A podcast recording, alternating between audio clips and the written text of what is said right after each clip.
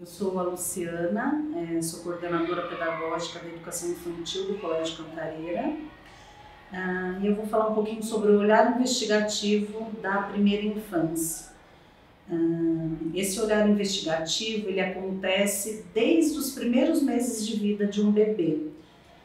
Ah, e o espaço da escola é um espaço muito potente nas vivências que o bebê e a criança pequena vivencia aqui dentro.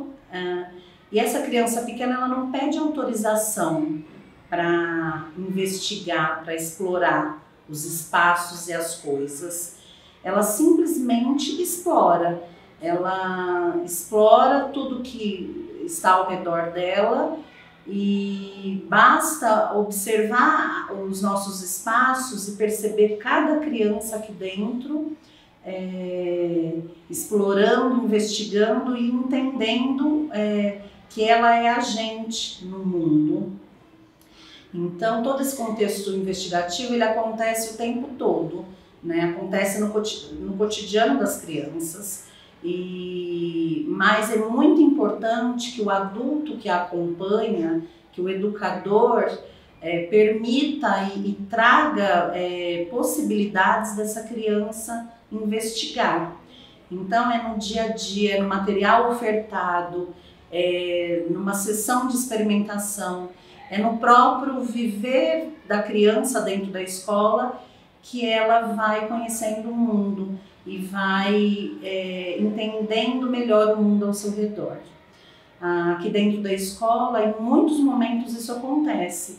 É, pode ser numa, numa leitura de uma obra literária, uma leitura feita pela professora em que a criança é, fica curiosa com aquele com o tema ou com algo ali naquela história que chamou sua atenção e a partir dessa leitura a criança e o grupo vai em busca de um objeto de estudo, um objeto de investigação.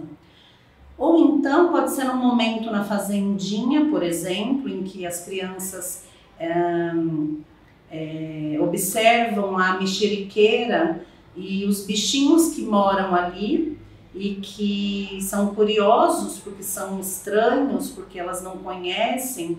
E a partir então desta observação, as crianças e o grupo é convidado a investigar que bichinho é aquele, onde ele vive, o que, que ele come. Ah, essa, esses momentos é, são muito privilegiados na nossa rotina, mas é, o educador que está com essa criança ele precisa ter bem certo qual é o seu papel dentro desse processo investigativo. Então, a escuta dada a essa criança, a voz dada a essa criança faz com que ela seja é, uma criança protagonista dos seus conhecimentos, porque ela buscou esse conhecimento, ela ficou curiosa e ela descobriu coisas novas. Ah, então, essas pesquisas de mundo perpassam por diversos momentos no nosso cotidiano. Esse processo é registrado muitas vezes através de desenhos pelas crianças e muitas vezes através de texto coletivo, onde a professora empresta a mão para ser é, para escrever, fazer a escrita desse texto que é de autoria das crianças sobre, por exemplo, o que elas aprenderam nesse processo investigativo. Então, é, ao escutar essas crianças nesse processo, nós apoiamos as diversas e múltiplas linguagens